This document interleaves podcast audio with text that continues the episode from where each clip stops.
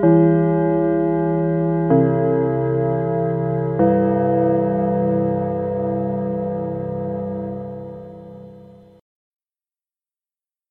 gleich, wie beschwerlich das Gestern war, stets kannst du im Heute vom Neuen beginnen. Hallo zusammen und herzlich willkommen zu einer weiteren Folge von unserem Podcast Didaktisch. Vielen Dank, dass du eingeschaltet hast. Wir möchten an der Stelle gleich nochmal auf unser Feedback eingehen der letzten Folge. Erstmal auf jeden Fall Dankeschön für eure Rückmeldungen. Wir haben uns sehr darüber gefreut. Eine Rückmeldung war, dass unser Name Didaktik oder Didaktisch besser gesagt ein bisschen darin verleitet zu denken, es ginge bei uns nur um Didaktik. Wir möchten an der Stelle aber sagen, dass wir verschiedene Themen abdecken, sowohl aus unserem Studium als auch einfach das, was uns gerade beschäftigt. Es hängt ein bisschen mit drin. Auch in der nächsten Folge, in Folge 4, wollen wir noch ein bisschen mehr drauf eingehen, auf jeden Fall, aber es steht nicht nur im Vordergrund. Genau, ja, und zu den Themen gehören, gehören vor allem Sachen aus unserem Alltag. Deswegen ist didaktisch nicht nur auf die Theorie bezogen, sozusagen. Richtig. Trotzdem wollen wir natürlich auch darauf eingehen, hätten dafür nächste Woche einen Gast geplant. Diesen Gast dürft ihr gerne Fragen stellen. Wir wollen nicht zu viel spoilern. Es handelt sich aber hierbei um eine Lehrkraft, die schon länger oder um eine Lehrkraft, die schon länger an einer Grundschule in Mittelfranken tätig ist. Also falls ihr Fragen habt, her damit in die Kommentare. Ja, da würden wir uns sehr freuen. Ansonsten, Vivi, wie geht's dir zurzeit mit der aktuellen Situation? Wie bist du in die Woche gestartet letztens? Ja, also am Montag hat ja die Vorlesungszeit wieder begonnen, aber virtuell. Und ich muss sagen, das war eine sehr willkommene Abwechslung, weil endlich mal Struktur eingekehrt ist in meinen Alltag und es viel besser ist als davor, muss ich sagen. Und wie ist es bei dir so? Ich freue mich auf jeden Fall auch, dass die Online-Kurse gestartet haben. Ich finde es aber echt interessant zu sehen, wie unterschiedlich die starten. Also bei einem war es wirklich nur, schreib bitte einen Kommentar unter einen Beitrag, ob du gerade anwesend bist. Und der andere war schon so, dass man sich eine Präsentation angeschaut hat, die war mit Ton hinterlegt. Also es war eigentlich wirklich wie eine Vorlesung, nur halt von zu Hause aus. Da merkt man dann doch wirklich große Unterschiede. Genau, ja. Und viele Dozenten bei mir hatten auch Videos vorbereitet und auch praktische ähm, Arbeitsaufträge. Und dann war der Kurs dann schon sehr produktiv, aber das, das sind nun mal nicht alle Kurse. Das stimmt, aber ich finde, da muss man nicht mal unterscheiden, ob das jetzt online ist oder nicht. Ich finde, das kann man auch für die wirklich die Anwesenden, also da, wo man anwesend sein muss in den Kursen, sagen, dass nicht jeder Kurs das gleiche Output hat. Ja, genau. Und apropos Uni und Kurse, wenn wir mal an die Zeit vor vier Jahren zurückdenken, als wir mit dem Studium angefangen haben, das war schon eine sehr besondere Zeit, weil die mit sehr vielen Herausforderungen einherging. Wie war es bei dir so? Wieso hast du dich für ein Studium entschieden und nicht für eine Ausbildung zum Beispiel? Hm, gute Frage. Also bei mir war es generell so, dass ich nach der Schule erstmal gar nicht wusste, was ich machen soll. Nicht, weil ich keine Lust auf irgendwas hatte, sondern weil mich wirklich sehr viele unterschiedliche Bereiche interessiert haben. Habe mich dann damals entschieden, BWL-Studium anzufangen, weil ich doch noch mal mehr so in Richtung Schule gehen wollte und Theorie. Und für manche Berufe muss man halt einfach studiert haben. Ich wollte damals dann anschließend mit Master Medien weitermachen. Und da ist halt BWL die Voraussetzung. Also war es dadurch einfach schon quasi vorgegeben, okay, ich brauche ein Studium nachdem es dann nach dem zweiten Semester schon deutlich wurde, dass ich es nicht bis zum Ende durchführen werde, dieses BWL-Studium, habe ich mich dann entschieden, doch lieber Lehramt zu machen, auch nach eben dem Praktikum. Ich glaube, ich hatte es in Folge 1 erzählt, dass ich eben damals dann in der Grundschule ein Praktikum gemacht habe. Und ja, für Lehramt ist es halt einfach auch zwingend notwendig mit dem Studium und dadurch hatte ich eigentlich keine größere Wahl. Wie war das bei dir? Wolltest du vielleicht eine Ausbildung machen oder war für dich schon immer klar, nee, Studium soll es sein? Also ich muss sagen, ich war sehr überfordert, vor allem in der elften Klasse, als man angefangen hat, sich Gedanken über seine Zukunft zu machen. Da wusste ich nicht wirklich, was ich mit meiner Zukunft anfangen soll. Und in der zwölften Klasse hieß es von manchen Lehrern, ja, was willst du denn machen? Und ich wusste es immer noch nicht. Aber ich wusste, dass ich irgendwas im sozialen Bereich machen möchte und irgendwas mit Sprache, so irgendwas, diese zwei Gebiete irgendwie kombinieren. Und da kam ich dann irgendwie zu Grundschullehramt mit dem Hauptfach Englisch. Hättest du dir dann ähm, mehr Unterstützung gewünscht seitens der Schule zur Berufsfindung oder habt ihr da auch Angebote gehabt? Also wirkliche Angebote gab es nicht. Also wir konnten wirklich ein Referat halten, weiß ich noch, über einen äh, Beruf, der uns interessiert, aber das war jetzt nicht so hilfreich, hilfreich muss ich sagen. Mhm. Aber bei uns war es so, wir waren auf einer Berufs- und Ausbildungsmesse. Ähm, die hat aber nicht wirklich viel gebracht, weil die meisten haben eigentlich nur Pullis gesammelt und das war's. ähm, das hat sich irgendwie auch nichts geändert, so ungefähr. Und ansonsten hatten wir noch in einem Kurs so Online-Test konnte man machen. Das war, glaube ich, von der Bundeszentrale für Arbeit sogar. Da war es aber auch schon so relativ offensichtlich anhand der Fragen, in welche Richtung das jetzt geht. Also sobald ich ankreuze, ja, mich interessiert es, mit meinen Händen zu arbeiten, wusste ich, okay, als nächstes kommt irgendwas mit Handwerk. Und das hat mir dann nicht viel geholfen, weil die gehen nicht von dir individuell aus, sondern die gehen von den Berufen aus und schauen, okay, wie kann ich dich einsortieren. Genau, ja. Für mich waren diese Tests auch eher suspekt, da ich nicht sicher war, ja, ähm, eigentlich will ich aber nichts Handwerkliches machen, aber mir macht das mit dem Handwerk schon Spaß, aber irgendwie stimmt es nicht, was da jetzt rauskam bei dem Ergebnis und irgendwie war man nie zufrieden. Ja, das ging mir ähnlich. Ging mir aber eben dann auch so mit dem Studium, also mit der Frage, was möchte ich studieren? Da gab es halt auch nicht so die guten Tests. Vielleicht habe ich einfach auch nicht die richtigen Tests gefunden. Also ich hätte noch mal mehr Anleitung da gebraucht, auf jeden Fall. Habe aber damals auch den Fehler gemacht, nicht zur Studierendenberatung zu gehen. Ich glaube, die können da auf jeden Fall noch mal weiterhelfen. Ja, genau, das habe ich auch nicht gemacht. Das wusste ich auch nicht, dass es sowas gibt. Aber vielleicht ist es jetzt wichtig zu erwähnen für unsere Zuhörer, die noch nicht studieren, dass es ein sehr gutes Angebot ist.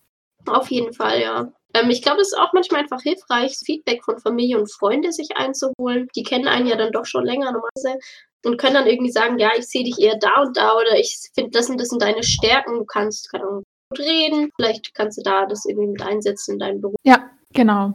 Und es ist auch wichtig, dass einen die Familie und die Freunde schon beraten, aber nicht beeinflussen sollten im negativen Sinne, also nicht unter Druck setzen sollen, sollten. Man sollte immer das machen, was man wirklich selbst auch möchte. Das ist richtig. Wir hatten zum Beispiel auch Leute bei uns im Jahrgang, die haben halt wirklich gesagt, ich sehe mich eher in der Ausbildung. Und die wurden teilweise aber echt belächelt, so, ah, jetzt hast du Abitur, wieso gehst du denn nicht studieren? Wo ich mir denke, warum muss man das jetzt so abwerten? Wieso sollte eine Ausbildung schlechter sein oder einfach nicht gleichwertig oder vielleicht manchmal einfach besser sogar als ein Studium. Ist es nicht manchmal auch wirklich einfach schön, direkt Geld zu verdienen und zu sagen, nee, drei Jahre und ich bin fertig und ich bin in dem Betrieb und ich kann wirklich alles in der Praxis anwenden, was ich lerne. Weil das ist was, das sehe ich schon bei uns im Studium, das fehlt mir. Ich finde nicht, dass man alles Theoretische wirklich umsetzen kann.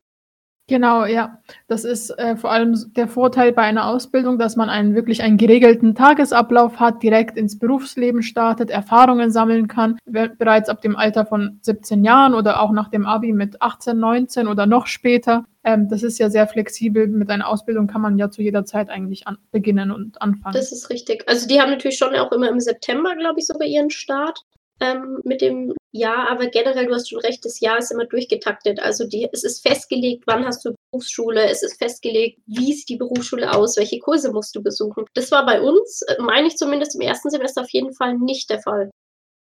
Ja, da waren wir, glaube ich, alle überfordert, vor allem bei der Erstellung von unserem Stundenplan, weil wir nicht wussten, welche Kurse muss ich belegen, welche sind für das erste Semester geeignet, wie melde ich mich an, bin ich jetzt in der Liste eingetragen. Das war sehr schwierig damals. Man muss aber auch an der Stelle hinzufügen, dass unsere Uni drei verschiedene Portale bzw. Webseiten hat, mit denen du deinen Stundenplan zusammenstellst. Du hast 20 verschiedene Anmeldedaten für irgendwelche Kurse. Das ist nicht alles an einem Tag. Und hinzu kommt, dass wenn man jetzt Englisch als Hauptfach hat, auch einen Eignungstest machen muss. Das wusste ich vorher nicht. Für mich dachte ich halt, ja, ich habe mein Abitur, dann kann ich ja jetzt starten. Ähm, wurde dann noch zum letztmöglichsten Termin angemeldet und habe es dann auch gerade so bestanden. Was mich auch ein bisschen überrascht hat, weil in, in der Schule war ich nicht so schlecht in Englisch, aber die Uni hat irgendwie auch meine Mathe-Note mit reingezählt.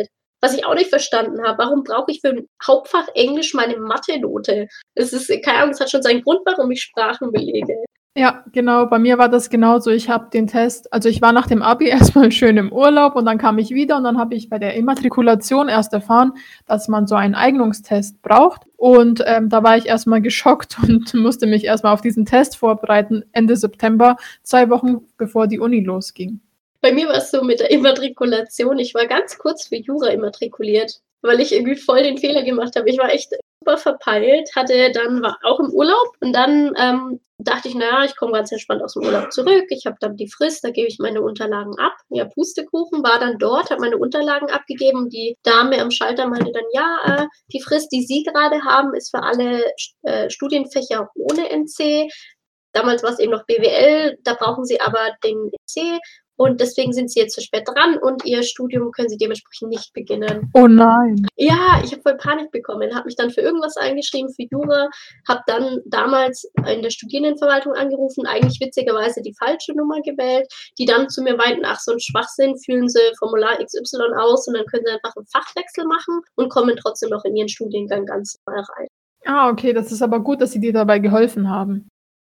Ja, schon, aber es ist teilweise auch einfach nur Glück, an wen du gerade gerätst, weil ich habe auch das Gefühl, dass die einfach sehr unterschiedlichen Wissensstand haben, was gibt's eigentlich für Möglichkeiten. Mhm, genau, du hast ja auch erwähnt, dass du davor, ähm, 1 Jahr 1 Jahr war's, ne, äh, BWL studiert hast. Ja, Und genau. da war's ja mit dem Stundenplan war war das da genauso oder war's anders? Ähm, da war's anders. Generell hatte man wirklich nur ein PDF-Dokument, wo es hieß: „1., 2., 3. Semester“, glaube ich zumindest war das Grundstudium, vielleicht waren's auch mehr, da weiß ich's nicht mehr genau. „Die und die Kurse solltest du belegen. Bitte melde dich für die und die Kurse an, aber du kannst theoretisch das wie so 'n Bausteinsystem auch noch 'n Kurs aus'm 2. Semester dazunehmen, wenn du nicht reinkommst.“ Ich bin aber eigentlich in alle Kurse reingekommen, in die man hätte reinkommen sollen. Mhm. Das ist dann das hat dann schon Vorteile, dass das dann sehr vorgegeben ist, vor allem für Erstsemestler. Ähm, Vorteil bei uns ist dann halt, dass man sich die frei äh, die Zeit frei einteilen kann mit dem Stundenplan. Genau, weil bei Lehramt ist es so oder zumindest bei uns an der Uni ist es so, du hast schon 'ne Empfehlung, in welchem Semester man welchen Kurs belegen sollte, aber ob man da reinkommt oder nicht, ist halt immer noch mal was anderes. In die Basisvorlesungen kommt man, denke ich, auf jeden Fall rein. Eine weitere Schwierigkeit war nicht nur der Stundenplan, sondern auch das Knüpfen von Kontakten, weil man ja vor allem im 1. Semester nicht den gleichen Stundenplan hat wie viele andere und, ähm, in jedem Kurs mit anderen Leuten sitzt und nicht wirklich weiß, ähm, mit wem man reden soll oder wo man anknüpfen soll. Wie ging's dir denn so dabei? Ich war auf jeden Fall ziemlich aufgeregt, habe aber generell nicht so das Problem, neue Leute kennenzulernen. Hatte dann witzigerweise den Zufall, dass ich von einem Mädchen angesprochen wurde, die meinte: „Ja, kannst du auf meine Tasche aufpassen? Ich bin kurz auf der Toilette.“ Was natürlich kein Problem war. Die kam dann wieder und hat sich rausgestellt, dass sie eben auch Englisch Hauptfach studiert und hatte auch sehr viele Kurse mit mir. Dadurch hatte ich dann wirklich eigentlich fast von Tag 1 an schon jemanden gefunden, mit dem ich gut zurechtkam. Und jemand von meiner alten Schule hat auch Lehramt oder studiert sogar noch Lehramt, auch mit uns an der Fakultät. Zwar für Mittelschule, aber nachdem wir alle an einer an einem Standort sind, sehe ich die Person auch noch ab und zu und kenne dadurch auch noch mal jemanden.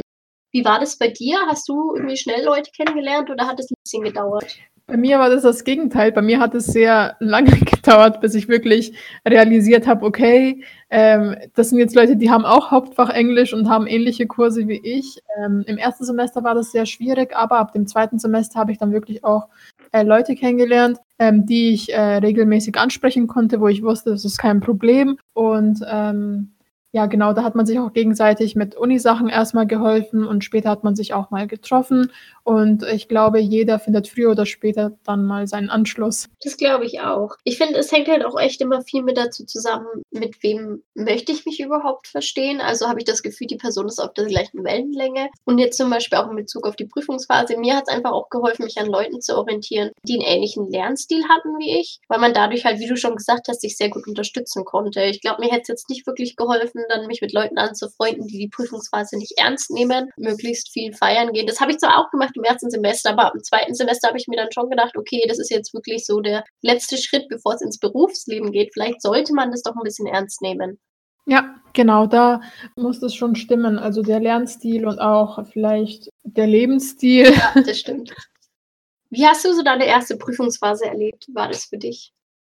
Ähm, ich weiß noch, dass meine allererste Prüfung an der Uni die, äh, Prüfung in Literatur in Englisch war und da war ich sehr aufgeregt. Mhm. Da habe ich natürlich sehr viel dafür gelernt gehabt. Ähm, und, ähm, als ich die Prüfung schon 10 Minuten geschrieben hatte, war dann die Aufregung eigentlich auch schon weg und es war halb so schlimm. Es war eigentlich wie eine normale Prüfung in der Schule, nur weil man ja so lange raus war seit dem Abi. Bei mir waren's dann zum Beispiel über 6 Monate. Also, im Februar waren ja dann die Semesterprüfungen und im Juli oder Juni davor war die letzte Abi-Prüfung. Und, ähm, da war ich sehr aufgeregt, weil ich mir dachte: „Ja, schaffe ich das?“ Ich bin so ich war so lange nicht mehr in dieser Lernphase, aber es hat dann doch letztendlich geklappt. Und wie war's bei dir so? Ich war halt sehr aufgeregt, weil ich durch das vermasselte Studium vorher schon so 'n ja, schon so Dämpfer bekommen habe auf jeden Fall und so das Gefühl hatte: „Oh, ich schaffe gar nichts, ich kann das nicht, ah.“ Also, es zieht einen auf jeden Fall runter. Habe dann versucht, das so 'n bisschen zu ignorieren und mir zu sagen: „Ich habe gelernt, ich habe mir Mühe gegeben“ und so weiter, war aber dann trotzdem irgendwie überfordert mit dem Fragenformat, weil ich das halt schon so kannte in der Schule, dass die Fragen indirekt schon vorgegeben waren. Es waren ja meistens in der Schule sehr nahe Transferfragen und nicht sehr weit gefasst. Und der Unterrichtsstoff war auf jeden Fall begrenzter. Für mich war das einfach neu, außer jetzt das Abi natürlich, über so einen langen Zeitraum eine Prüfung zu schreiben, die dann aber gleichzeitig sehr in die Tiefe gehen kann. Und mir ist es zum Beispiel auch aufgefallen, dass jetzt wirklich mit Literatur, das war sehr stichpunktartiges Fragen, während jetzt wir ja auch Multiple-Choice-Fragen hatten bei Schulpädagogik war das, glaube ich. Und damit kam ich auch nicht richtig zurecht. Das war halt alles so ein bisschen dieses Eingewöhnen, Kennenlernen. Kann ich da richtig lernen? Mir hat zum Beispiel geholfen, Stichwort, stichpunktartig zu lernen. Also zu schauen bei Definitionen, was sind da die wichtigsten Schlüsselwörter und so weiter. Genau. Und ist es jetzt inzwischen besser geworden bei dir? Auf jeden Fall. Auf jeden Fall. Also meine Prüfungsangst ist auf jeden Fall weniger geworden, weil ich einfach auch äh, positive Erlebnisse hatte durch das Lernen.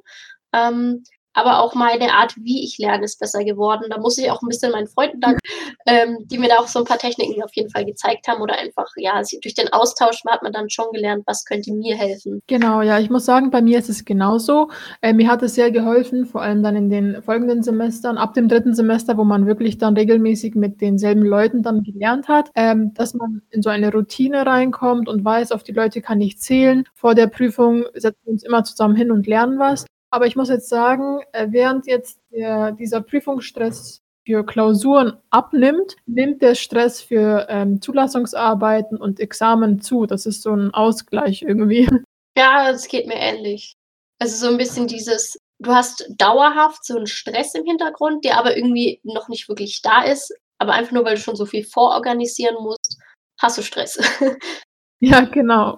Was ich noch schwierig fand als äh, Erstsemestler, war die räumliche Orientierung. Also ich kam überhaupt nicht zurecht, wusste nicht mal, wo die Toiletten sind. Ich bin immer mit irgendeiner, äh, mit meinem Stundenplan durch den Campus gelaufen, habe Leute gefragt, wo der und der Raum ist. Wie war es denn bei dir denn so?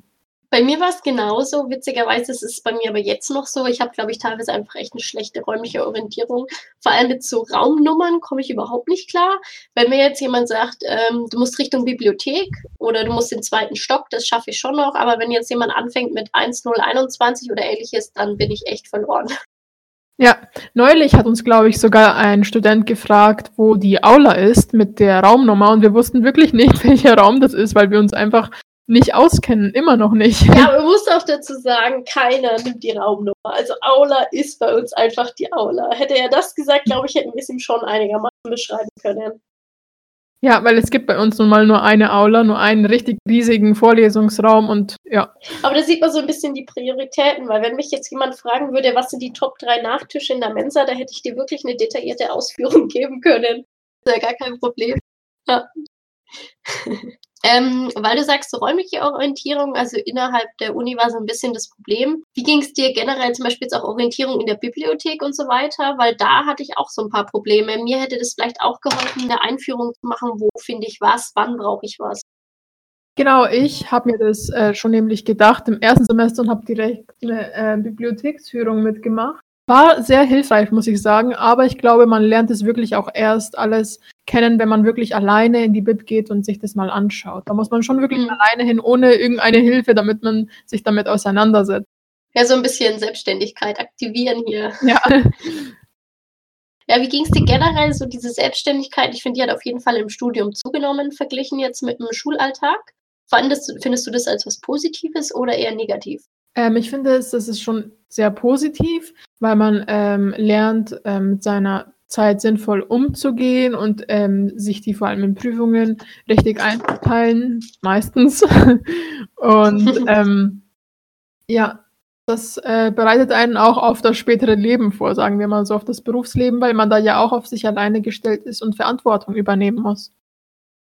Ja, da muss ich echt sagen, da bin ich mal gespannt, inwieweit das dann wirklich hilft, was man im Studium gelernt hat. Das ist zum Beispiel auch so ein bisschen das Problem, was ich eben sehe. Also ich weiß einfach noch nicht genau, was bringt mir das jetzt gerade? Das ist so ein bisschen das, wie ich weiß nicht, ob du es kennst, früher in der Schule, man saß im Matheunterricht, hat irgendwelche Formeln auswendig gelernt und dachte sich, wann brauche ich das jetzt nochmal? Kennst du das? Ja, ja, genau. Und ich glaube, ich finde es auch schwierig, das, was man lernt, wirklich dann aus dem Kopf rauszukramen und dann wirklich ähm, einzusetzen in die Praxis. Aber das werden wir auch in der nächsten Folge genauer besprechen, glaube ich. Das stimmt, ja, da haben wir schon ein bisschen gespoilert hier. ähm, auch interessant fand ich auf jeden Fall neben dem Studium, wie so ein bisschen die Rolle von Familie und Freunde sich verändert hat. Also ging mir zumindest so. Ich habe jetzt natürlich mehr mit den Leuten von der Uni zu tun als mit den Leuten aus meiner Schulzeit damals. Und die Gesprächsthemen ändern sich aber auch. Also wenn ich jetzt Freunde von früher treffe, habe ich das Gefühl, ich erzähle eigentlich nur von meinem Studium, weil halt mehr auch nicht passiert oder so. Aber das ist halt auch einfach dann der Lebensalltag. Ja, bei mir war es zum Beispiel so, dass sich nicht viel geändert hat. Ich habe ähm, auch den Studienort, also den, meinen Lebensmittelpunkt nicht ähm, geändert für das Studium. Also ich bin in Mittelfranken geblieben sozusagen. Ähm, mhm. Und ähm, die Freunden, Freunde aus der Schule, die sehe ich auch wieder genauso oft wie früher und meine Familie genauso. Aber das geht natürlich nicht allen Studenten so, weil viele Studenten ja für das Studium umziehen müssen, was natürlich auch nicht so einfach ist. Das stimmt. Hättest du dir vorstellen können, nach München oder ähnliches zu ziehen fürs Studium? Also wenn es wirklich notwendig gewesen wäre, schon, aber ich glaube eher ungern, weil ich wirklich sehr schwierig, äh, wie ich vorhin erwähnt habe, neue Leute kennenlerne mhm. und ähm, das natürlich nicht so einfach für mich gewesen wäre verständlich. Da ist zum Beispiel auch ähm, so ein bisschen bei mir die, ja, was heißt Bedenken, aber ich bin gespannt, wie das dann später im Ref ist, wo man oder hingeteilt wird, ob das jetzt dann München ist oder die Oberpfalz oder so, weil das verändert doch nochmal viel, wenn man dann seine Leute nicht mehr um sich hat, wenn man vielleicht umziehen muss. Vor allem ist es halt ärgerlich, wenn man jetzt eine schöne Wohnung gefunden hat mit einem Partner oder ähnliches und dann da nochmal alles, sich alles komplett verändert. Genau, und spätestens da müssen Leute wie ich halt sich damit auseinandersetzen, dass man nicht immer in seinem Heimatort bleiben kann. Das stimmt. Aber ich finde, damit wächst man auch. Es wäre ja auch langweilig, wenn immer alles gleich bleibt. Ja, das ist dann wieder, ähm, dann geht man aus seiner Komfortzone raus und erlebt neue Sachen. Apropos neue Sachen, also mir ging es so, dass halt auch voll viel im Studium oder jetzt auch das Referendariat oder Lehramtsanwärter, je nachdem, wie man es halt nennt, haben so viele Leute Märchen und Schwachsinn erzählt, die sich rückblickend als falsch einfach herausgestellt haben, wie, ja, und die eine Prüfung musste unbedingt schreiben, die ist richtig schwer, lernt da richtig viel dafür. Die habe ich dann geschrieben, die war halt gar nicht so schwer. Oder der Kurs war nicht so wichtig. Und ein anderer Kurs, wo ich mir dann nicht so viel Mühe gegeben habe, der zählt halt dreifach. Und das sind so Sachen, das hat mir nicht viel geholfen, auf andere zu hören teilweise. Genau, da muss sich jeder ähm, sein eigenes Bild davon machen und seine eigene Erfahrung sammeln. Deswegen glaube ich, äh, bringt es nicht so viel, wenn man sich wirklich da so reinstresst und ähm, Leute fragt, die das bereits erlebt haben, weil das oft ähm, nicht die Realität ist. Ja, aber halt, wie du schon sagst, das halt auch anders erlebt. Das ist halt nicht jeder der mhm. gleiche. Was würdest du sagen, sind also die Top 3 Lehramtsstudiumsmärchen? Ähm, also ein Märchen, was mir jetzt in den Sinn kommt, hat jetzt nicht mit dem Studium direkt zu tun, aber mit dem Referendariat, weil äh, uns Studenten ja oft ähm, davor gewarnt wird oder Angst gemacht wird, ähm, dass es wirklich äh, die schlimmste Zeit aller Zeiten ist. Ich weiß jetzt nicht, inwiefern das stimmt, das muss man halt selber erfahren. Ja, ich würde sagen, ähm, Märchen Nummer zwei ist, während dem Semester hast du eh nichts zu tun und dann hast du halt zwei Wochen Stress, das geht schon. Ja, das Weil, also ich weiß nicht, welche Kurse die besucht haben, aber wir mussten jede Woche Hausaufgaben abgeben, jede Woche teilweise ein Buch lesen mit mehreren hundert Seiten. Entspannend würde ich das jetzt nicht bezeichnen. Ja, und vielleicht Märchen Nummer drei, dass man im Grundschullehramtsstudium wirklich nur das ABC lernt und Mandalas ausmalt. Das stimmt natürlich nicht. Das stimmt. Wobei ich mir, also wir hatten Basisquali Musik. Das ist, wenn man Kunst als Drittelfach hat, muss man die anderen zwei Fächer Sport und Musik trotzdem belegen natürlich, dass man es mal gemacht hat, aber in, in eingeschränkter Form oder in reduzierter Form. Und da hockst du schon da und klatscht und machst mit einer Kastanie irgendwelche Rhythmen. Aber man vergisst halt auch einfach, natürlich musst du das lernen. Deine Zielgruppe sind Kinder. Warum solltest du dann nicht auch Sachen lernen, die mit Kindern zu tun haben? Das ist wie wenn ein Erzieher einfach lernt, wie er, keine Ahnung, oder nicht ein Erzieher, aber jemand, der mit Kleinkindern arbeitet, wie ein Kleinkind gewickelt wird. Natürlich muss er das lernen. Es ist altersgruppenspezifisch. Genau, man muss wirklich bewusst und reflektiert sich mit den Sachen auseinandersetzen, wie zum Beispiel auch in Kunst. Da ähm, habe ich gestern mit bei einem Kurs äh, wirklich Farben gemischt, ähm, Wasser, Farbmalkasten und wir haben die Wirkung der Farben besprochen und was ist ein Borstenpinsel, weil das müssen ja die Kinder wirklich auch lernen und das ist besser, wenn man das wirklich auch selbst mal gemacht hat. Dann weiß man, wie sich die Kinder dabei auch fühlen. Das ist richtig. Da fällt mir zum Beispiel auch ein, dass viele, glaube ich, so die Einstellung haben, ich beziehe mich jetzt wieder nur auf den Lehrberuf, vor allem in der Grundschule. Ja, das könnte ich ja auch. Ja. Das ist zum Beispiel für mich auch ein Problem, manchmal einfach die Vorurteile, die man hat. Ich sagen, ich habe selber auch teilweise Vorteile gegenüber anderen Studiengängen. Aber ich frage mich auch ein Stück weit, wie, warum das dann so entsteht. Ja, man ist dann auch richtig überzeugt dann von diesen Vorteilen gegenüber anderen Studiengängen. Und ich finde das auch sehr komisch, weil das ja schon sehr stark vorhanden ist. Das stimmt. Mich würde zum Beispiel auch interessieren, was unsere Hörer und Hörerinnen so Vorteile erlebt haben, sei es jetzt in Bezug auf ihr Studium, ihre Ausbildung oder einfach in der Schule. Schreibt uns das doch mal in die Kommentare, weil dadurch haben wir auch einen Austausch mit euch. Genau, und ich wollte euch nochmal daran erinnern, dass äh, wir nächste Woche, wie schon gesagt, einen Gast haben.